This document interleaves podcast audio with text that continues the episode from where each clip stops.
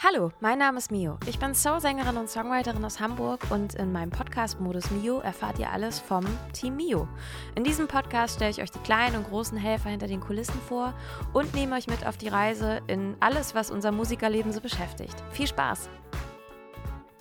Liebe Leute, herzlich willkommen zu einer neuen Folge von Modus Mio. Und wir haben das letzte Woche ja schon angekündigt, vorausgesetzt, wir veröffentlichen diese Folgen dann auch linear. Das weiß man ja immer nicht so genau.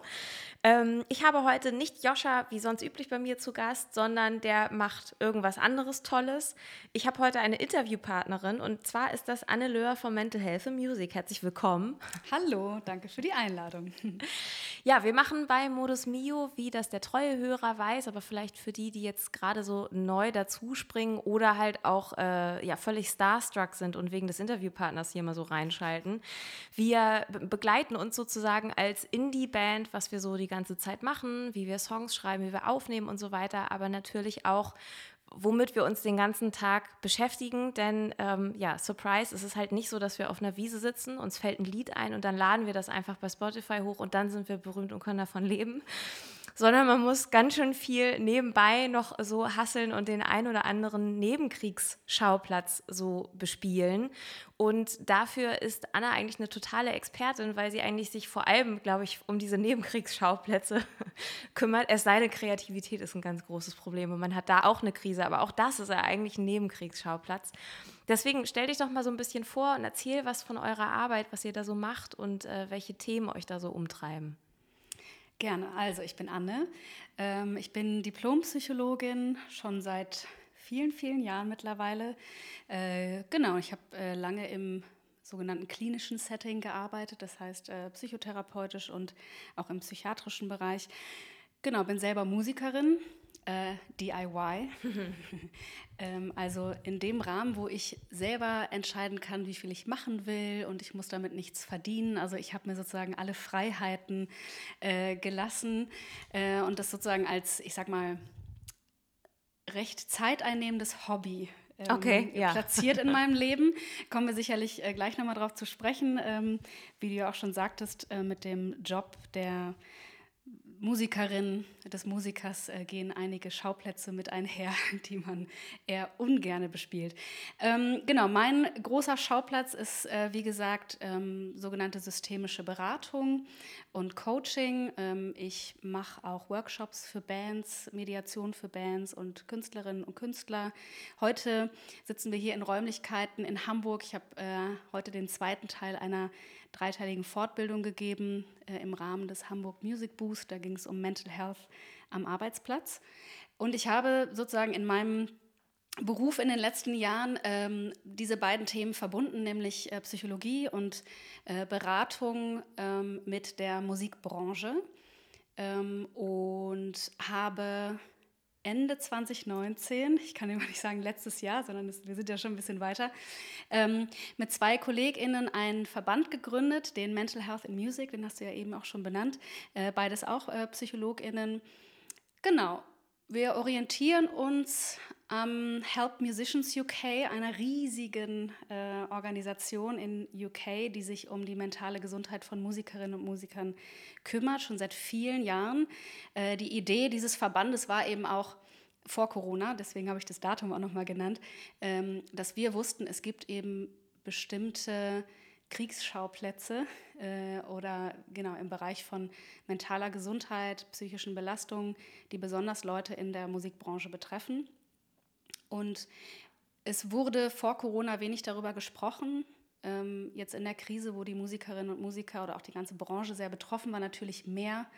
Äh, aber es ist trotzdem ein Thema, was eine gewisse Sichtbarkeit braucht, ähm, Entstigmatisierung braucht. Und äh, da setzen wir uns eben nicht nur, ich sag mal, äh, im stillen Kämmerlein im Einzelkontext ein, sondern haben den Verband gegründet und sind äh, jetzt natürlich in der letzten Zeit viel unterwegs gewesen, nicht nur mit Einzelberatungen, sondern äh, ganz viel mit Workshops und Vorträgen zum Thema Stress, Krise?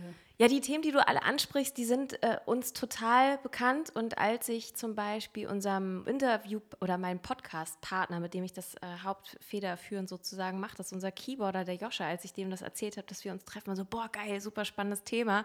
Und er hatte auch in der letzten Folge wirklich sehr offen auch gesagt, so, ja, ich habe ja auch Berührungspunkte, ich bin ja selber Patient und ähm, kenne ganz viele auch in meinem Umfeld, die irgendwie Therapieerfahrungen haben, hatten ich tatsächlich halt auch, ähm, weil es einfach ein Bereich ist, um da irgendwie so einzusteigen, was ich oft so schwierig finde, der von einem sehr viel abverlangt. Gleichzeitig spielt und jongliert man die ganze Zeit mit seinen Träumen und ist immer noch mehr bereit, irgendwie noch eine Schippe draufzulegen ähm, und verliert irgendwie so ein bisschen eine Balance, irgendwie so eine gesunde Balance und auch eine gesunde Distanz zu dem, was man macht, weil man ja einfach mhm. persönlich so doll irgendwie involviert ist. Plus, dass man ja eigentlich auch erschlagen wird im Social Media davon, dass es ja bei allen anderen immer besser läuft, alle alles besser können. Und irgendwo in Asien ist ein Kind, was uns sowieso an die Wand spielt. Äh, Nochmal zu dem Thema, dass du das kennst. Ähm, es gab wenige Studien zum Thema psychische Belastung unter Musikerinnen und Musikern. Äh, eine vom eben genannten ähm, Verein 2016. Ähm, und da war das Ergebnis, dass äh, im Schnitt 70 Prozent der Musikschaffenden, die befragt wurden, gesagt haben, ich habe schon mal mit Angst zu tun gehabt, ich habe schon mal mit Panik zu tun gehabt, ich habe schon mal mit Depressionen zu tun gehabt. Es gab 2019 eine Studie nochmal aus Schweden, die genau das Gleiche herausgefunden hat. Da waren es 73 Prozent, die das gesagt haben. Das heißt, an alle Musikerinnen und Musiker, ihr könnt davon ausgehen, dass sehr, sehr viele Leute in eurem, in eurem Umfeld ähm, Erfahrungen gemacht haben, natürlich in unterschiedlicher Ausprägung, aber das ähm, trifft es nochmal ganz gut. Also es ist weit verbreitet, aber wie spricht man drüber? Mhm. Ähm, Gerade in so einem Business, ähm, wo man ja auch ein bisschen allein unterwegs ist, ähm, sozusagen das, die, die, Sicht auf einen selber, äh, die Rolle, die man einnimmt, das Bild, was man, also die Person, die man repräsentiert, wo das dann manchmal nicht so genau reinpasst. Total. Also mir kommt das halt wirklich auch alles äh, sehr bekannt vor und gleichzeitig ist es halt wirklich so ein Tabuthema, ne? Also weil man will immer funktionieren und gleichzeitig auf einer Bühne finde ich das zum Beispiel will man ja auch nicht wie ein ähm, ja, wie Kurt Cobain da völlig fertig sitzen, vor allem wenn man keine Bühne spielt wie Kurt Cobain, sondern hat ja eigentlich auch einen Job gegenüber dem Publikum zu tun, sozusagen. Ähm, und in der Branche selber, genau, mag man gar nicht so richtig drüber reden und ähm, hofft immer, dass das alles passt. Aber wenn man doch mal unter vorgehaltener Hand oder mit ein paar Leuten ein bisschen offener drüber spricht, dann merkt man, dass viele ähnliche Probleme haben. Und ähm, was ich mir so ein bisschen ausgesucht habe, wo ich gerne dich so ein paar Sachen fragen würde, weil ich das natürlich auch äh, auf eine Art und Weise versuche ich die Leute ja reinzunehmen, was so Themen sind, die uns gerade betreffen oder wo äh, Mio gerade hakt oder was wir so gerade so ein bisschen tun.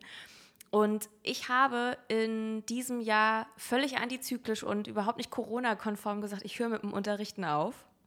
Und habe gesagt, ich lasse das jetzt, weil ich auch gemerkt habe, dass mir das persönlich nicht mehr so viel gegeben hat und weil ich auch gemerkt habe, dass ich als Honorarkraft total angenervt davon war, dass in Schulen noch nicht mal irgendwelche Luftfilter sind. Und da habe ich gesagt, so, ey, wenn ihr das nicht hinkriegt und ich muss hier mit Wechselunterricht und da und da kannst du nicht und so weiter, habe ich gesagt, nee, habe ich keinen Bock mehr drauf. Und war es eine gute Entscheidung? Ja, war total eine gute Entscheidung, weil ich dann, also manchmal ist dieser Sprung ja zu sagen, ah, okay, die paar hundert Euro im Monat, die muss man irgendwie anders verdienen, kriegt man das hin? Aber je älter man wird, ist es ja dann auch wirklich so dieses so, ah, schließt sich eine Tür, geht eine andere auf. Ne? Also weil die Zeit nutzt man ja für was anderes dann. Also man macht ja schon was im besten Fall Sinnvolles damit. Ja, obwohl ich auch manche kenne, die sagen, naja, mit dem Alter kommen immer mehr finanzielle Verpflichtungen, äh, Familie oder habe jetzt da irgendwie ein Haus gekauft, was ich abbezahle und so weiter. Und dann werden solche Entscheidungen manchmal schwierig. Aber äh, ich finde es schön zu hören, weil äh, das ja oft Dinge sind, die so sozusagen also sehr auf Vernunft äh, beruhen. Ne? Also die ganzen Pro-Argumente wahrscheinlich in diesem Fall äh, Geld waren oder irgendwie Absicherung, genau. Kontinuität, Routine, was auch immer. Ähm, und das fällt vielen schwer, das weiß ich auch im, aus meiner Arbeit dann zu sagen, ich gehe in eine Entscheidung rein, die sich, sage ich mal, intuitiv äh, gut anfühlt, äh, wo man immer so schön vom Bauchgefühl spricht, mhm. äh, aber wo man irgendwie merkt, ähm, das ist eine Befreiung und ich muss neugierig sein und mich darauf einlassen, was danach passiert. Also ich kenne das, kenn das gut. Ja, genau. Und so war das bei mir. Und ich bin eigentlich jetzt so ein bisschen an dem Punkt angekommen, vor dem ich vor ein paar Jahren geträumt habe, nämlich, dass ich eigentlich so Fulltime-Künstlerin bin. Und jetzt kommen wir nämlich zum Thema, was auch andere Leute interessiert oder wo ich auch mit vielen jetzt drüber gesprochen habe. Ich bin jetzt Anfang 30 und habe mich in meinem Leben, glaube ich, noch nie so sehr mit sowas wie Projektmanagement und Selbststrukturierung auseinandergesetzt und bin selber ein bisschen ähm, ja fast von mir selber überrascht, dass ich da so gut dran vorbeigekommen bin und dass ich halt jetzt erst diese Krise habe von so, ich konnte den ganzen Tag vor mich hinpetern oder ich konnte mich halb kaputt arbeiten, weil ich ständig die ganze Zeit Sachen noch finde, die ich machen könnte. Oder ich ähm, habe irgendwelche Ideen und möchte die gerne verfolgen, aber habe voll Schwierigkeiten, so langfristige Sachen in dem täglichen Wust, der dann doch ja reinkommt, wirklich zu verfolgen und wirklich zu planen. Auf einmal stehe ich vor dem Termin und denke so, oh Kacke, das habe ich jetzt gar nicht mhm. gemacht. Und ähm, ich habe mich eigentlich immer für eine Person gehalten, die sich super strukturieren kann. Oder ich ähm, bin jetzt auch mal so eitel und sage, wenn ich ein kompletter Orga-Versager wäre, dann wären wir mit Bio noch nicht so gut zurechtgekommen. Und das klappt ja eigentlich ganz gut. Aber jetzt merke ich auf einmal, es wird mehr und ich musste mich selber irgendwie strukturieren und das ist voll schwierig. Und ich habe das Gefühl, das geht mehreren so und jetzt brauche ich Antworten. ich würde das unter Selbstmanagement äh, zusammenfassen. Und das sind sehr, sehr viele Aufgaben, die ja genau andere Künstlerinnen auf jeden Fall auch ähm, haben das ist, also es ist insofern ein bisschen schwierig jetzt klar zu beantworten, weil ähm, jeder ja auch ein bisschen unterschiedlich unterwegs ist, wie gut klar. er sich strukturieren kann. Also ich finde erstmal der, der erste wichtige Schritt ist, mal ehrlich zu sich selber zu sein, ob das zu den Kompetenzen gehört äh, oder nicht und ob das zu Dingen gehört, äh, Kompetenzen, Fähigkeiten, die man gerne macht oder nicht. ähm, das heißt, äh, muss man irgendwie, was die Motivation betrifft, äh, sich da irgendwie ein paar Schmankerl zurechtlegen, damit man es durchhält oder muss man von Grund auf irgendwie was lernen? Ähm, das Problem bei vielen Künstlerinnen ist ja, dass sie sozusagen diese beiden Jobs übernehmen. Und äh, es ist ja erstmal gut zu hören, dass du sagst, du bist jemand, der strukturiert ist. Und äh, es gibt sozusagen Phasen, wo du das irgendwie durchziehst. Es gibt auch andere, die sagen, dass ich kann das gar nicht. Und das gehört dummerweise gerade am Anfang zu meinem Job dazu. Also ich habe nicht die Kohle, mir einen Booker reinzuholen. Oder ich habe nicht die Kohle, äh, eine Managerin zu haben oder Buchhaltung oder so. Äh, das heißt, ähm, ja, da kommen viele dran. Ähm, ich weiß es nicht so genau. Also zum Selbstmanagement. Ähm, ich glaube, du musst die Frage noch konkreter stellen, damit okay. ich sie beantworten kann. Ja, Weil das ist, also es ist natürlich ein Riesenthema. Ich kann nicht ja, über Motivation sprechen und intrinsisch und extrinsisch und äh, was weiß ich, die kleinen Schritte am Tag und To-Do-Listen und das Große und Ganze, was will ich in meinem Leben. Ja, ich glaube, ich kann es äh, noch ein bisschen konkreter fassen. Also ich meine, wir kommen ja alle aus so einer wirklich harten Lockdown-Phase. Mhm. Und zumindest in unserem Fall war es jetzt auch so, dass wir von dem Kultursommer deutlich profitieren konnten. Also wir haben halt sehr viel gespielt. Und ich merke halt, dass diese Phase von absoluter Perspektivlosigkeit zu, von 0 auf 100 zu, oh, ich habe vier Tage frei und vielleicht auch ganz viel im Winter, dass ich da komplett aus der Kurve fliege, ähm, ein, ich sage jetzt mal, anständiges Arbeitspensum zu haben und für mich auch sinnvolle Aufgaben, und damit meine ich jetzt halt wirklich für sich, okay, wann schreibe ich einen Song, wann mache ich mir einen Termin, um mit Leute, äh, mich mit Leuten zu treffen, einen Song zu schreiben, wann übe ich, was übe ich, sondern dass ich halt wirklich so komplett raus ähm, fliege, weil ich gar keine Balance habe zwischen ganz viel Arbeiten und wenig. Und ich merke halt, dass zwischen Corona und ganz viel Touren da jetzt so ein ganz komisches Loch ist, wo ich jetzt überlegen muss, wie ich das dann auffülle für so eine Art Normalität. Also ich finde erstmal die Frage wichtig, sich zu stellen, wie fühlt sich das überhaupt an, wenn ich in Balance bin? Gut. Das heißt, dass man, ja, und woran merke ich das? Ne? Also mhm. ist das, weil ich dann, keine Ahnung, lange schlafen kann? Mhm. Ist das, weil ich, ähm, was weiß ich, ähm, den ganzen Tag Songs schreiben kann? Äh, womit hängt das zusammen, dass man so die Perspektive klar hat? Manchmal merkt man so, irgendwas muss ich verändern und äh, es ist aber überhaupt noch nicht klar, wo will ich denn dahin. Deswegen mhm. äh, mache ich dann immer mit Leuten, dass man sagt, geh einmal in deine Zukunft, ja. Also okay. wenn es gut wäre, was ist denn dann überhaupt? Ähm, und dass es vor allen Dingen nicht so was hat von irgendwas muss weg. Mhm. Ja, ich will nicht mehr das und das, weil immer die Frage ist ja, was denn dann? Äh, und wenn man einmal sozusagen in seine Zukunft geht, kann man einmal so mm, fantasieren, okay. was ist denn dann alles da? Ähm, auch nochmal zu gucken, was was ist jetzt auch schon da Ja. und dann so ein bisschen auch zu sehen, wo ist denn so der Abstand. Also das ist jetzt so ein bisschen Coaching. Ja, aber das ist schon mal Ähm. schlau. Das hilft insofern schon, weil ich, glaube ich, ein großer Kandidat davon bin, so, ah, das muss weg. Mhm. Und ich merke das halt auch, wenn ich zum Beispiel überlastet bin, weil viel auf einmal ist, dann werde ich sehr schnell sehr heulig. Und dann ist meine, meine Haut ist sehr dünn und alles ist ganz schlimm. Wenn dann noch was passiert, was ich regeln muss, ist das alles ganz furchtbar. Riesiges Drama. Und da kann man schon, also ist jetzt für mich vielleicht etwas leichter gesagt als getan, aber ähm, auch an Perspektiven ansetzen. Ne? Also wenn ich mir immer nur überlege, was ich nicht machen will äh, oder was alles schlecht ist, mh, rein wahrnehmungspsychologisch sehe ich das dann auch mehr. Das heißt, wenn ich aber mal in die Perspektive gehe, wo will ich denn hin? Wovon soll es mehr werden? Wo ist denn mein Ziel? Ja, also äh, nicht äh, weniger arbeiten, sondern mehr Freizeit denke, dann kann ich gut ansetzen und sagen, ah, ah okay, dann mache ich das. Dann hat das auch so einen motivierenden Charakter. Ja.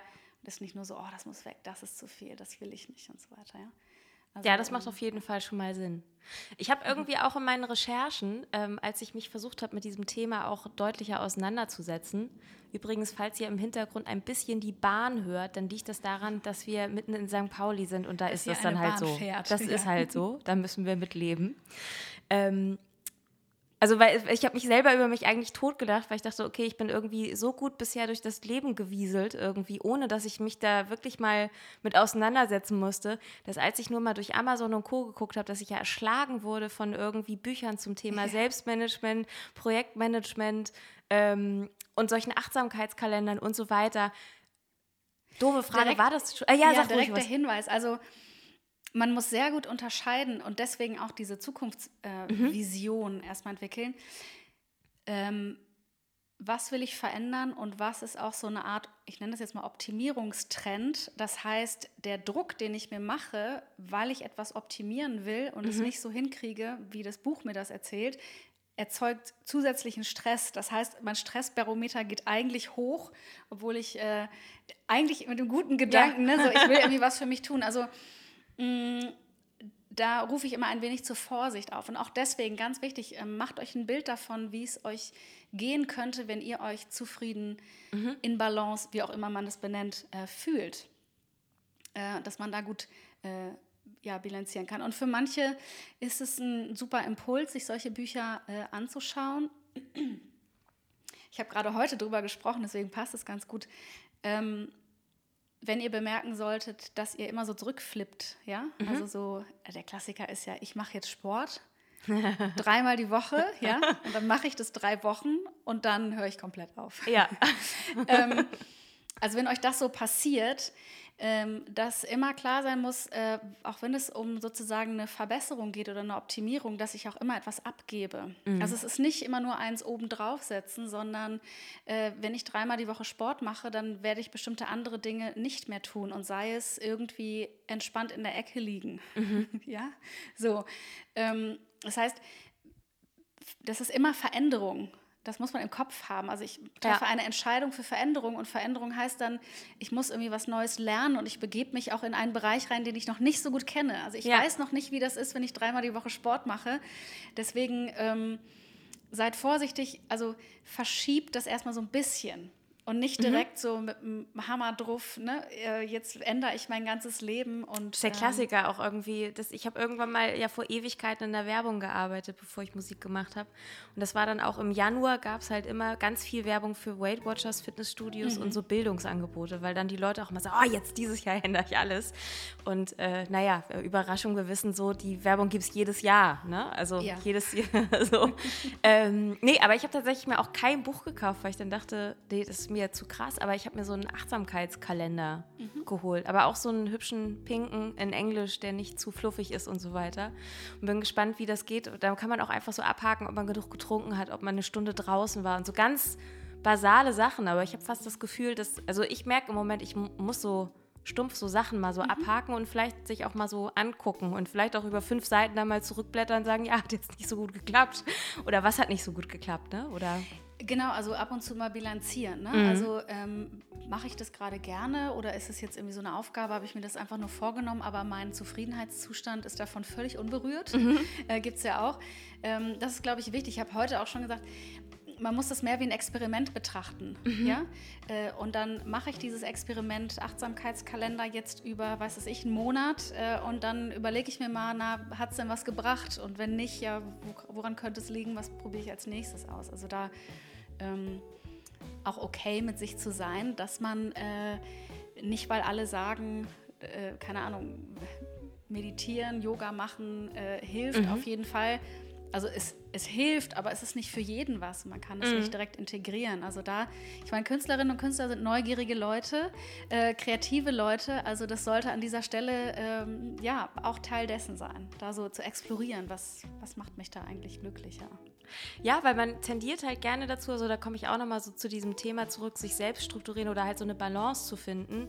Was du gerade sagst, man fängt dann irgendwas an, weil man was ändern möchte und dann hat man dieses Gefühl, man muss so von 0 auf 100 gehen mhm. oder man muss das so komplett machen. Oder, ich habe mir das jetzt vorgenommen. Genau, und ich habe das zum Beispiel auch gemerkt mit dieser, dieser eine Tag, der dann frei ist, dass man erschlagen wird von den Sachen, die man machen könnte, von ich schreibe jetzt drei Songs, aber eigentlich müsste ich auch den Keller aufräumen und ich müsste noch Gitarre üben und eigentlich müsste ich auch noch fünf Telefonate führen. Das führt dann am Ende dazu, wenn man eh schon ein bisschen überlastet war, dass man in der Ecke sitzt und völlig heulig ist, nichts gemacht hat und von sich selbst gestresst. Ja, und eine Stunde drüber nachgedacht hat. Ja, und genau. hat sich auch noch nichts verändert. Ja. Ähm, ich glaube, an der Stelle ist es wichtig, ich sage immer, schreibt euch die Sachen auf.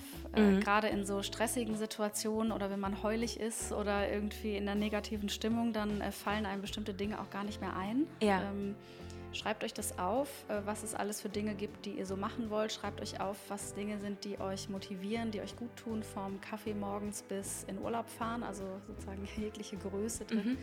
Ähm, und dann ist, glaube ich, wichtig auch bei Veränderungen, also aus systemischer Sicht würde man sagen, man, also man schmeißt den Stein irgendwo ins Wasser und die Wellen kommen irgendwann am Ufer an. Mhm. Also wo ich jetzt anfange, ist vielleicht gar nicht so wichtig, mhm. sondern dass ich anfange und dann lasse ich es wieder sein, mache was anderes oder ich merke, ach, das funktioniert ja hervorragend, dann mache ich da noch mehr von oder es geht wieder eine Tür irgendwo auf und so. Ich glaube, das ist schon etwas, was man sich auch klar machen muss.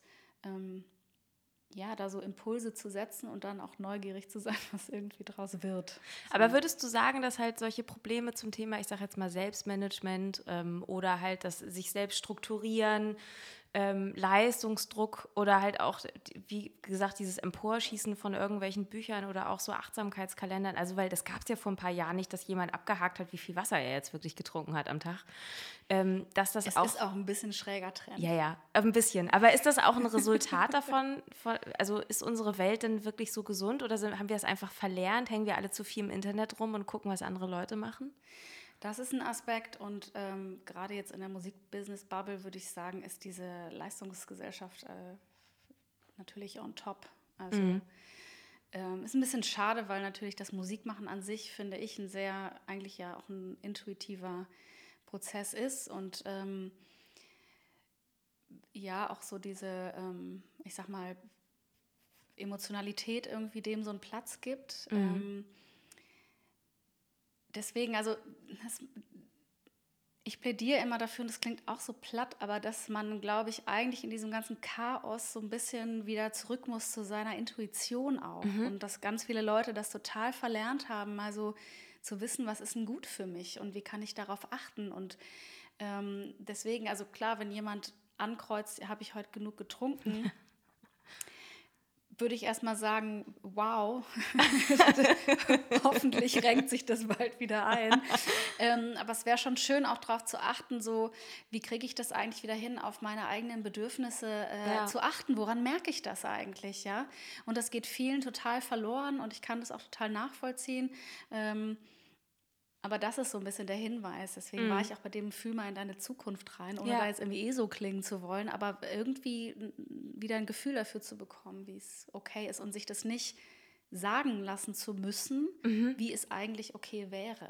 Ja, weil es ja auch so krass ist. Ne? Also wenn man es jetzt mal ein bisschen auf das Musikbusiness bezieht, ähm, und ich habe das irgendwann vor ein paar Monaten gelesen, da ging ja diese Schlagzeile rum, dass bei Spotify halt täglich 60.000 Lieder hochgeladen werden.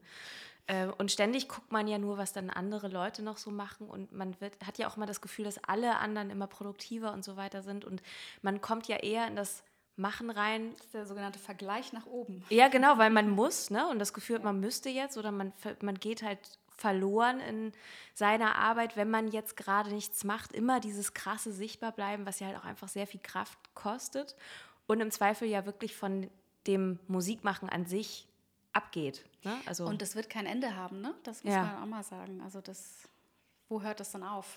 Ja, voll. Ähm. Also ich bin halt auch, also ich finde die Zeit, in der wir leben, äh, einerseits vom Musikbusiness her ein bisschen beängstigend, gleichzeitig aber auch natürlich spannend, weil man ja dann auch sich fragt, okay, was passiert denn noch so in den nächsten Jahren? Also gibt es irgendwann eine Art Gegentrend?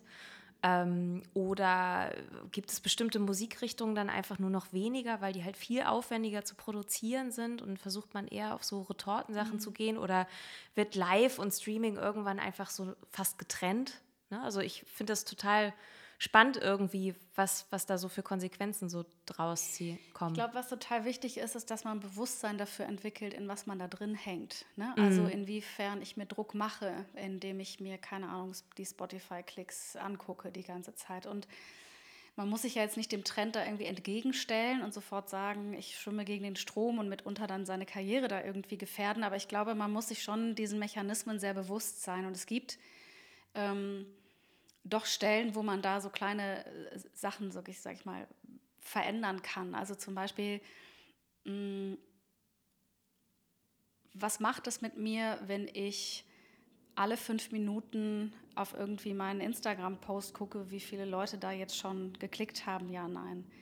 Ähm, reicht es nicht, wenn ich das nach einer Stunde einmal mache, weil das mhm. macht mit mir ja psychisch was. Ne? Also mhm. ich komme irgendwie in diesen Stressmodus. Im besten Fall gibt es viele Klicks, dann äh, habe ich da mal ein kurzes High, ja. äh, was nicht lange anhält. Im blöden Fall sind es nicht so viele, dann geht da irgendwie die Maschine los oben im Sinne von, woran liegt das jetzt und was mhm. müsste ich jetzt und so weiter. Und das sind alles äh, sozusagen Gedanken, die dem Körper irgendwie Stress erzeugen. Das muss man mal so ganz platt einfach ja. sagen. Und da kann ich ja anfangen, Management zu betreiben. Ja. Ich nenne es mal Social Media Management, auch Selbstmanagement an der Stelle. Ich werde nicht beeinflussen können, wie mein Post ankommt, ob ich jetzt alle fünf Minuten draufklicke oder alle zehn. Mhm. Dann entscheide ich mich doch für alle zehn ja. Weil dann entspanne ich da so ein bisschen länger. Verständlich? Also ja, so kleine Dinge oder auch bei Spotify mit den äh, Klicks und so weiter.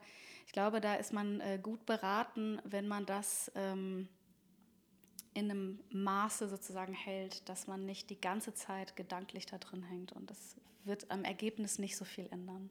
Das stimmt. Ja, also äh, aber auch krass. Ne? Genauso also wie im Business mit ja. Leuten, also wenn ich äh, die Mails sozusagen da, die Pop-ups habe, ähm, naja, mach's doch aus und guck alle zehn Minuten in die Mails, aber dann wirst du nicht ständig irgendwo rausgerissen, irgendwas, ja? Ja, blinkt die ganze Zeit da so genau. vor sich genau. hin, ne? Ähm, ja, ich, so Kleinvieh macht auch Mist. Ja, aber wie du schon eben sagtest, also man muss wahrscheinlich an einer Stelle anfangen, weil man sich ja wirklich so fühlt wie so eine, ich sag jetzt mal, wie so ein Kind in so einem komplett chaosmäßigen mhm. Kinderzimmer und du weißt nicht, wo du anfangen sollst aufzuräumen. Noch eine Sache, äh, zum Beispiel auch sowas wie, es ist einfach nicht cool, wenn man abends im Bett liegt und eigentlich pennen will und sich dann noch mal den Post anguckt. Ja, oder mhm. sich dann noch mal reinzieht, wer gerade irgendwie keine Ahnung, irgendwas geiles gemacht hat. Weil das kann man auch morgens um neun machen und hat nichts verpasst. Äh, was man dann abends tut, ist, dass man eigentlich in einem Modus ist, wo man entspannen sollte und irgendwie schläft und dann zieht man sich nochmal äh, von mir aus auch das Übel der Welt rein mhm. äh, und kann Klar, dann nicht schlafen ich, und hat ja. die Gedanken. Dann sage ich immer, naja, ähm, es sei denn, es ist für die akut was, wo man jetzt zum Beispiel hier Flutkatastrophe und so weiter, wo man vielleicht sagt, da will ich irgendwie äh, im Live-Ticker sein. Aber jetzt mal bei allen anderen Dingen zu sagen, ich mache das nicht abends um 10, aber das mache ich morgen um 9, weil dann bin ich auch informiert. Ja, solche, das sind so Kleinigkeiten. Oder sucht euch einen Ort, wo ihr Social Media konsumiert macht es nicht an Orten, wo ihr eigentlich was anderes machen müsstet oder wo ihr gerade kreativ sein sollt, so ja. kurz bei der Probe mal kurz mal Instagram checken, weil dann werdet ihr in eine Gedankenwelt katapultiert, die wahrscheinlich stressig ist oder mhm. zumindest potenziell irgendwie. Ja. Äh, macht es nicht, also bleibt mehr in Prozessen drin, ohne dieses ganze Hin und Her, ja, oder ja. Äh, nicht im Bett liegen und Social Media, sondern was weiß ich, am Schreibtisch oder so. Das äh, kann schon viel Aus, Auswirkungen haben. Ich habe irgendwann vor, glaube ich, zwei Jahren oder so mal angefangen, äh, mein Handy auf nicht stören ab, ich glaube, 21 Uhr zu stellen, also noch nicht mal so super früh. Hat es kurz wehgetan am Anfang? Manche nee, sagen nee, kurz so, dachte man so, ah, Schmerz, weiß ich nicht. das- Aber das also war, ich habe das irgendwann wirklich mal ganz bewusst gemacht, weil mich, weil ich selber gemerkt habe, auch, dass mich das stresst oder rausreißt, wenn hier noch eine WhatsApp und da. Mhm. Und in 90 Prozent der Fälle ist es halt nichts Wichtiges und nervt dann eigentlich trotzdem, weil man dann raufguckt und im Zweifel nicht reagiert oder das Gefühl, man müsste reagieren. Und dann gibt es halt auch manchmal ja natürlich die Tage, wo man dann irgendwann um elf irgendwas kriegt und denkt, ach du Scheiße, jetzt das auch noch so, ne? Und ähm, das war eigentlich ganz gut, dass ich das einfach mal weggestellt habe. So, das habe ich auch so für mich gemerkt. Das war, das hat, tat mir aber damals gar nicht so weh, weil ich habe das wirklich bewusst gemacht, weil das so eine Phase war von, ey, wenn ich jetzt abends schlafen gehe, ich kann mir das nicht noch reinziehen. Ich will die Nachricht nicht kriegen. So. Und an der Stelle nochmal wirklich, die, also experimentiert, probiert es doch mal und dann könnt ihr immer noch rausfinden, wie schlimm das jetzt war, das gemacht zu haben oder ob da vielleicht sogar was Gutes bei rausgekommen ist. Ja. Das muss man ja nicht in Stein meißeln, dass man das dann immer machen muss. Aber man kann ja mal testen, wie sich das anfühlt. Und es gibt ganz, ganz viele Situationen, also gerade, ich sehe das jetzt mal bei so Kleinigkeiten, wo Leute sagen, ich habe das jetzt gemacht, das war Überwindung irgendwie und dann hat es doch funktioniert. Ja. Ähm, und wenn es nicht so ist, also dieses Zurückflippen, ähm, wäre vielleicht noch so ein Hinweis, äh, haben wir heute auch zugearbeitet, nochmal so ein bisschen zu hinterfragen, was, mit was für Glaubenssätzen und Überzeugungen von der eigenen Person und zum Musikbusiness und das, was man da möchte, ist man eigentlich unterwegs und was erlaubt man sich da vielleicht auch nicht ähm, und an welcher Stelle muss man die vielleicht so ein bisschen modifizieren auch. Ja, ist total spannend. Also ich habe noch eine andere Frage auch, was so zum Thema Selbstmanagement und so ein bisschen reinfällt, äh, fällt, zum Thema ähm, Prokrastinieren. Ich habe nämlich auch neulich mal einen, irgendwie, glaube ich, einen britischen Podcast gehört, wo es auch so ein bisschen darum ging, auch mentale Gesundheit, Prokrastination, Selbstmanagement etc., weil ich mich wirklich viel damit auseinandergesetzt habe, weil ich das erste Mal dieses Problem so hatte. Und da habe ich ähm, gehört, dass man eigentlich lange Zeit glaubte, dass Leute, die tendenziell nicht so leistungsfähig oder ein bisschen faul sind, eher zum Prokrastinieren neigen und man wohl aber öfter jetzt eigentlich festgestellt hat, dass Prokrastinieren eigentlich auch ein Zeichen von Angst ist, weil man oft eine Aufgabe vor sich herschiebt, die unangenehm ist oder wo man nicht weiß, wie man sie angehen soll. Und da habe ich mich ehrlicherweise ziemlich wiedergefunden, weil Sachen, die ich easy kann oder wegdelegieren oder hier und so weiter, da bin ich immer sehr, sehr schnell. Und ich merke, dass Aufgaben, die ein bisschen größer sind, als ich sie vielleicht bisher gemacht habe oder die ich einfach wahnsinnig unangenehm finde, die schiebe ich gerne aber auch so weit vor mir her, bis es richtig unangenehm wird und auch stressig. Wie kommt man denn aus diesem Strudel am besten raus, dass man nicht, weil ich weiß ja selber, dass es dumm ist. Ja, ist, vielleicht könnte man auch sehr komplex beantworten. Ähm, also man kann sich natürlich, man kann sich Eselsbrücken bauen. Also erstmal gut, das zu erkennen, zu sagen, okay, das sind die und die Projekte, die erkennt man dann direkt, ne? Also die, die jetzt prokrastiniert werden. Ähm, natürlich solche Dinge wie aus großen Projekten irgendwie kleine Einzelprojekte machen. Ähm, ich kenne das zum Beispiel von Schreibblockaden oder dass Leute sagen, oh, so ein Förderantrag oder also irgendwie, wo man was schreiben muss und dann äh, die Idee, es gibt jemand anders, der da schon mal drei Zeilen vorschreibt, weil dann kommt man eher in den Modus, das zu korrigieren und schreibt dann weiter. Also es gibt da so kreative Möglichkeiten, das irgendwie zu tun oder auch zu sagen, ähm, weil es so schwierig für mich ist, mache ich das auf jeden Fall im Büro, weil da kann ich gut arbeiten, Leute fragen oder ich weihe irgendwie andere Leute ein, die mich motivieren. Also da Ja. würde ich so zur Kreativität äh, einladen an der Stelle. Ich finde aber bei Prokrastinieren sollte man auch bedenken, es passiert manchmal Leuten, ähm, die einfach so viel auf dem Tisch haben, so viel Workload, dass ich sage, also das Gehirn an irgendeiner Stelle sagt dann so, ja, und das bearbeiten wir jetzt mal nicht. Ja, weil es zu viel ist. Also das voll. ist wie so eine Art Ja. ähm, Pause, die, das, die sozusagen das Gehirn vielleicht an der Stelle oder man selber einlegt äh, und was aber dann wieder so negativ bewertet wird. Ja? Also Ja. ich komme nicht zu Potte, ich bin faul, nichtsnutzige Zeit und so, würde ich auch nochmal darauf hinweisen, also wenn euch das häufig passiert, auch nochmal zu gucken, wie viel Entlastung gebt ihr euch eigentlich? Oder ist man in so einem Modus, äh, das passiert ja häufig, ich habe so viel zu tun, jetzt kann ich mich schlechter konzentrieren, jetzt muss ich noch mal mehr arbeiten, jetzt mache ich eine Nachtschicht, dann schlafe ich natürlich zu wenig und dann kumuliert sich das so. Ja. Äh, nochmal zu gucken, habe ich Zeiten, wo ich meinen Akku auflade, also wo ich ganz woanders bin und kann dann wieder sozusagen anders frisch an meine Tasks irgendwie rangehen. Also das bei Prokrastination würde ich das auch immer erfragen. Okay. Ne? Also ist das so ein Mechanismus, der irgendwann einsetzt, weil man einfach zu viel auf dem Tisch hat und es gar nicht äh, leisten kann und dann irgendwann sich wiederfindet und dann da halt Staub saugt oder irgendwo rumdaddelt oder so. Ja, ja, also so vor sich hin petern, das kennt man dann da. Und dann ist ja, der genau. Tag vorbei. Oh also ja, oder also, sich mal die Frage zu stellen, warum ist dann das vor sich hin, äh, hinpetern gerade sinnvoll? Also mhm. da hat das, man könnte ja auch sagen, naja, ich mache es, also muss es ja irgendwie einen Sinn haben. Was ist denn das? Ah ja, okay. Ich bin total fett ab.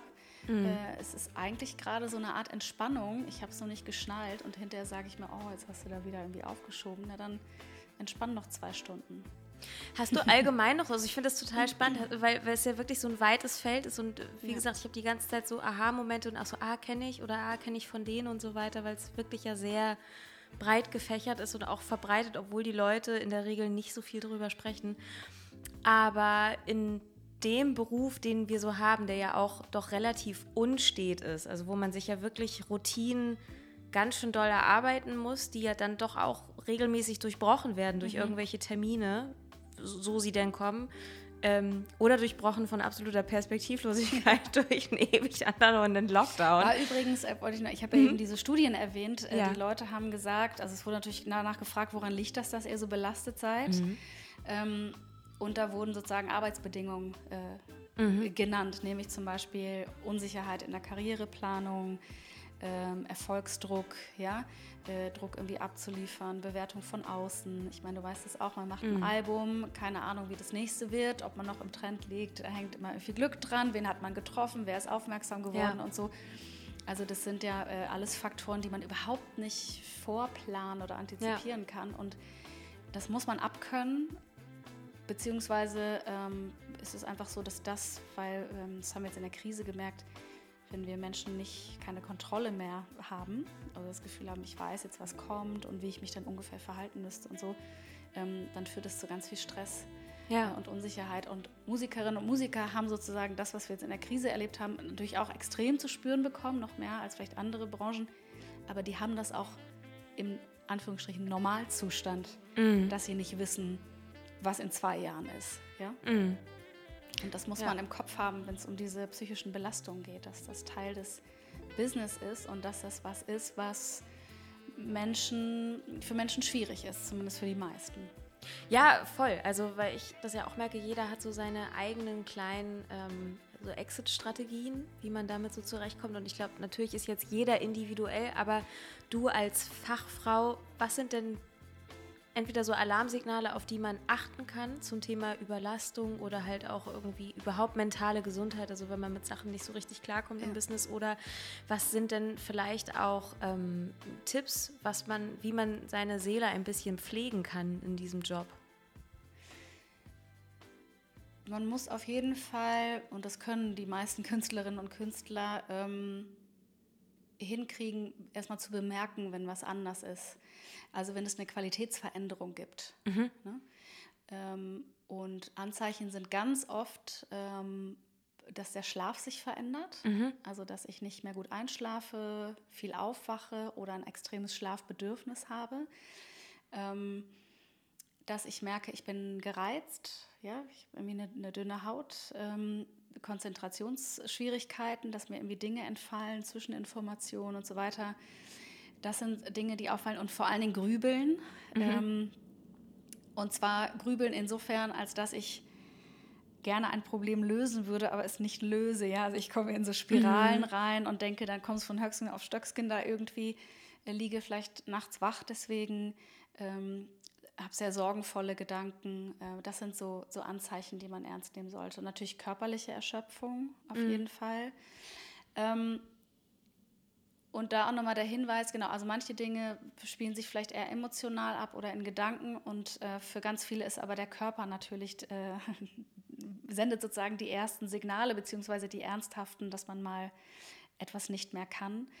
Ähm, da auch drauf zu achten. Also wenn man das Gefühl hat, irgendwie, keine Ahnung, man hat ständig Magenbeschwerden äh, oder irgendwie Herzrasen und solche Dinge, das ähm, kann natürlich mit chronischem Stress äh, zusammenhängen. Also da sensibel für sich zu sein, ähm, ich empfehle natürlich auch, äh, sich Leute zu suchen, mit denen man über solche Themen sprechen kann. Also das ist ja auch mehrmals schon erwähnt. Ich weiß darum, dass es immer noch Themen sind, die einem nicht so leicht über die Lippen gehen, vielleicht sogar durch Corona etwas einfacher. Ähm, aber eine ganz wichtige Präventionsmaßnahme ist, dass man das, was man empfindet, teilt. Ähm, also eben wirklich so den Druck aus vom Kessel lassen, sage ich jetzt mal. Und mit wem man das macht, kann man dann gucken. Ne? Also ob man irgendwie, also ich kann nur sagen, wie gesagt, 70 Prozent äh, der ähm, Musikerinnen um dich herum werden wahrscheinlich ähnliches äh, ja. Thema haben. Ja? Also ist es vielleicht gar nicht so schwer, jemanden zu finden. Ähm, oder mit anderen Freundschaften oder wenn man den Eindruck hat, es geht irgendwie gar nicht, dann zum Beispiel Beratungsangebote äh, anzunehmen, einfach um mal irgendwie eine neutrale Sicht auf das zu haben, wie es einem gerade geht, es einzuordnen, wie schlimm ist es eigentlich oder ist es vielleicht eine Phase, was kann ich machen. Ja. Ähm, ist natürlich, ist mein Job, deswegen Klar. lade ich dazu ein, ähm, das auch so ein Stück weit zu normalisieren, aber nicht zu lang zu warten. Also das ist so ein Klassiker, da staut sich dann ganz viel an dann ist es noch mal anstrengender.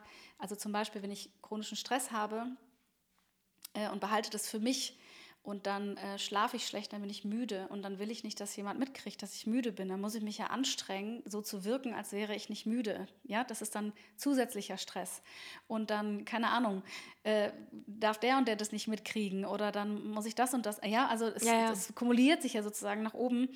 Ähm, und da früh genug irgendwie einen Hebel umzulegen, äh, ist wichtig. Also wenn ihr da was bemerkt und euch unsicher seid, ähm, fragt nach oder holt euch irgendwie ein Feedback, wie es andere machen. Ja, kann ich an der Stelle auch nochmal sagen. Also ich habe äh, auch mehrere Hörstürze gehabt und so weiter. Und das war eigentlich dann immer so eine Art, äh, so, ein, ja, so ein Ausweg vom Körper. Der hat dann irgendwann mhm. einmal gesagt, so jetzt ziehe ich den Stecker hier komplett, weil sonst geht ja gar nichts und ohne halbes Ohr geht Musik halt auch nicht so gut. Und das ist halt saudumm, ja. wenn sowas passiert, weil dann passieren manchmal Sachen, die länger dauern, mhm. ja, oder die vielleicht sogar dazu führen, dass man seinen Job in dem Moment gar nicht mehr machen genau. kann. Und dann hat man den Salat sozusagen. Ja, ja. äh, deswegen lieber früh genug irgendwie aufmerksam sein und vielleicht einmal zu viel, als dass man dann da irgendwie hinkommt. Ja, auf jeden Fall. Deswegen äh, auch nochmal der Tipp hier an alle Leute an dieser Stelle, tauscht euch aus. Ich hoffe, dass äh, die Folge auch ein bisschen einen Beitrag dazu leistet, dass ihr Bock habt, mit Leuten zu sprechen und ein bisschen die Scheu verliert. Und ja, ich habe jetzt eigentlich nur noch eine einzige Frage, aber ich finde, die hast du auch schon so ein bisschen mit, mit beantwortet ähm, zum Thema Struktur und so weiter ähm, wie man langfristige Ziele im Blick behält. Aber ich glaube, da hilft wahrscheinlich schon eigentlich ganz viel, diese Zukunftsfrage sich zu stellen, wo möchte ich eigentlich gerne sein? Ähm, wo, wo stelle ich mir eigentlich meine Welt am schönsten vor? Wie baue ich sie mir sozusagen? Dass man da dann versucht, so kleine Steps sich zu bauen, oder? Ja, und man kann natürlich, wenn es einem gut tut, mal so in die Vollzukunft gehen, ja, also sich mhm. wirklich da in diesen absoluten Happy Place zu setzen. äh, man kann aber auch sagen, naja, also wo setze ich mich denn in die Zukunft in einem halben Jahr ungefähr? Mhm. Ne? Was, was soll sich da verändert haben? Genau, und das dann auf jeden Fall runterbrechen. Was bedeutet das denn für heute? Äh, gerade für diejenigen, die dann immer so riesige Berge vor sich sehen, ähm, erstmal überlegen, na, was, was kann ich heute schaffen? Ja? Oder ja. auch Motivationsziele für den Tag. Also gerade für Leute, die sehr belastet sind, muss man sagen, da fällt es dann schwer, in so Zukunftsdinge reinzugehen, weil man erst Gefühl hat, so, ach komm, das klappt mhm. ja sowieso nicht. Dann wirklich zu sagen, naja, was motiviert mich dann heute? Was kann ich heute machen, damit es mir gut geht. Ja. ja? Und, und das sind dann ganz kleine Dinge, sei es, ich gehe heute einmal um Block und ich weiß, spazieren tut mir gut oder so. Ja. Ähm, genau, und immer wieder zu gucken, ist man da irgendwie noch auf einem guten Weg. Und ich will auch dazu einladen, weil man ja manchmal so sehr auch so trotzdem in Schubladen denkt, im Sinne von der Karriereweg einer Musikerin läuft übrigens Einbahnstraße so. Mhm. ähm, und da auch irgendwie so ein bisschen offener zu werden, dass man auch das mitgestaltet und dass man das Business ja auch mitgestaltet. Ja. ja? Also alle, die wir jetzt darüber sprechen, sind die Leute, die die ähm, Muster, die Art und Weise, die Überzeugung, wie man miteinander umgeht, was man macht, die das ja mit ähm, befüttern und mit ähm, verändern und sich dessen auch nochmal bewusst zu sein. Ich finde, es gibt manchmal, also dieser Empowerment-Gedanke, das ist ja wichtig. Also wenn ich da jetzt einen ganz kleinen Stein in den See werfe, dann wird man das irgendwie bemerken. Absolut. Also wir haben ja auch irgendwann vor ein paar Jahren ein kleines, ich sage jetzt mal, Ladies-Netzwerk und Frauenfestival mhm. sozusagen, Ladies Artists Friends, gegründet. Und mh, mm, man kann, glaube ich, sagen, dass bis dato in Hamburg eigentlich relativ wenig Vernetzung unter den Hamburger Sängerinnen sozusagen und Musikerinnen stattgefunden hat. Alle kannten sich, alle fanden sich irgendwie auch so ein bisschen cool natürlich. So, da haben auch immer so ein bisschen geguckt, was die andere so macht. Aber die Insta-Profile durchgegangen. Natür natürlich, und man hat sich auch irgendwo gesehen und teilweise kannte man sich persönlich oder Wieso vielleicht auch nur die so. denn schon wieder so gut aus. Genau. Und Song und alles läuft. So, aber man hatte nicht viel miteinander zu tun, nicht viel miteinander gesprochen. Und wenn dann zum Beispiel eine eine Gig-Anfrage hatte und die konnte nicht, dann ist diese Gig-Anfrage einfach über den Jordan gegangen. Und das hat sich lustigerweise schlagartig geändert, ähm, seitdem wir unsere kleine Oase da gebaut haben und ähm, da einfach ja ein viel größeres Netzwerk ist, ne? Dieses zu, ja, ich brauche mal den, kannst du mal, ja, ich weiß wen oder genauso wie, hey, ähm, möchte jemand da noch spielen, wollen wir was zusammen machen? Oder ich habe hier irgend so eine Geldverdienen Hochzeit, möchte die jemand machen, ich kann nicht oder so. Und das war vorher halt einfach nicht da. Und das ist ähm, genau dieses Empowerment zum Thema auch Musik, Business, Gestalt und so weiter, finde ich ist ein total wichtiger und noch gar nicht so richtig beobachteter Punkt.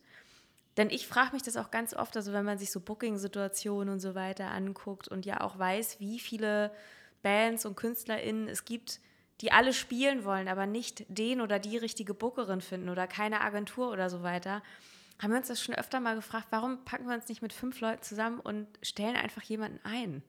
Zum Beispiel, ja. Also so ganz doofe Sachen und ja, oder diese Netzwerke, also gerade Ja. diese äh, Frauennetzwerke, da bin ich ja auch drin. Als Musikerin habe ich auch nochmal gedacht, also was da auch an Wissen geteilt wird. Ja? Absolut. Und das äh, betrifft den Mental Health-Teil natürlich genauso. Also ist unser Vorhaben, wir mussten natürlich jetzt auch in Corona, wir hatten viele Dinge vor, manche konnten wir noch nicht umsetzen, aber eins davon ist auch zu sagen, wir haben so ein Netzwerk, irgendwie eine, vielleicht eine geschlossene Facebook-Gruppe oder wie auch immer und ähm, das gibt es auch in, in ähm, UK schon, stellt man einfach eine Frage und man kriegt super. irgendwie aus seinem Netzwerk eine Antwort, weil die Leute sagen, ja, ach, ich kenne mich mit Panik aus, äh, da mache ich immer das und das oder sowas wie, ich spiele da und da und ich habe irgendwie mega Schiss und dann sagt jemand, weißt du was, ich komme aus der Stadt, ich komme da zu deinem Gig und wenn du Bock hast, dann quatschen wir danach Ja. nochmal irgendwie und man weiß sofort, ah, okay, da kann ich das Thema Belastung oder so irgendwie ansprechen. Ja.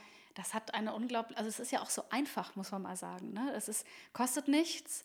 Man muss da jetzt nicht irgendwie Coach oder Therapie suchen, sondern man kann einfach aus diesem Netzwerk äh, das ganze Wissen und die ganzen Ressourcen einfach anzapfen. Das ist unglaublich Ja, wertvoll. Oft ist es wirklich Austausch. Also ich merke das auch öfter, wenn man dann sich einfach mal mit ein paar Leuten ausgetauscht hat, dass man schon entspannter, beruhigter oder wie auch immer aus so einer Situation rausgeht und sagt so, ach krass, das geht ja nicht nur mir so.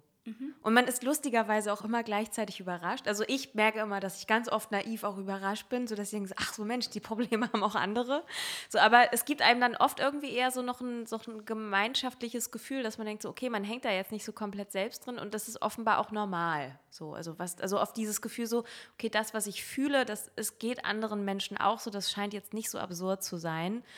Ähm, genau, das Einzige ist halt, dass man dann manchmal auf seine Themen dann doch irgendwie eine eigene Antwort finden muss. Das ist dann eine lebenslange Aufgabe bei so ein paar Sachen. Genau, aber es ist ja erstmal ein guter Schritt, sich sozusagen die Antworten der anderen oder die Impulse, die Inspirationen äh, der anderen erstmal anzuhören und zu gucken, vielleicht passt da irgendwie was von. Und äh, natürlich, wenn man das Gefühl hat, da passt jetzt so gar nichts von, dann gibt es ja in Deutschland viele Hilfesysteme, ne? also Auch Profis, ja. Genau, Profis.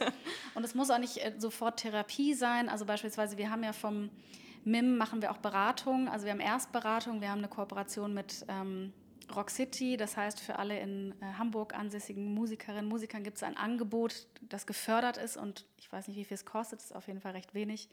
Das haben wir auch in Berlin, äh, probieren das auszuweiten. Also so ein Gespräch mal mit einer Fachfrau oder Ja. äh, Fachmann zu haben, äh, kann ja auch total weiterhelfen. Und das gibt es. Ja. Also das wird auch immer größer. Ja, insofern, wenn ihr das gerade hört und das Gefühl habt, ihr habt da Bedarf oder ihr würdet da mal reinschnuppern, auch vielleicht einfach um, ich sag jetzt mal, äh, so eine Art Inspektionsbestandsaufnahme bei euch zu machen, dann äh, meldet euch. Ich glaube, ich würde die Folge an dieser Stelle jetzt schon fast ähm, Haben wir schon eine Stunde gequatscht? Das geht ich immer glaub so nicht- schnell. Ja, so fast so ungefähr, ne? So, aber wir sind da auf jeden Fall eigentlich ganz gut dabei. Und erstmal vielen herzlichen Dank. Ich wünsche euch gerne. alles Gute. Ich finde es toll, was ihr macht und finde das total wichtig und äh, bin gespannt auf das Feedback. Also, macht's gut. Ciao. Ciao. I'm climbing up my roots and flow down. Shake it off and get back up. I'm working so hard to make it look easy. To make it look easy, easy, easy. And I'm working so hard to make it look easy. To make it look easy, easy, easy. A fortune teller told me once you succeed if you try.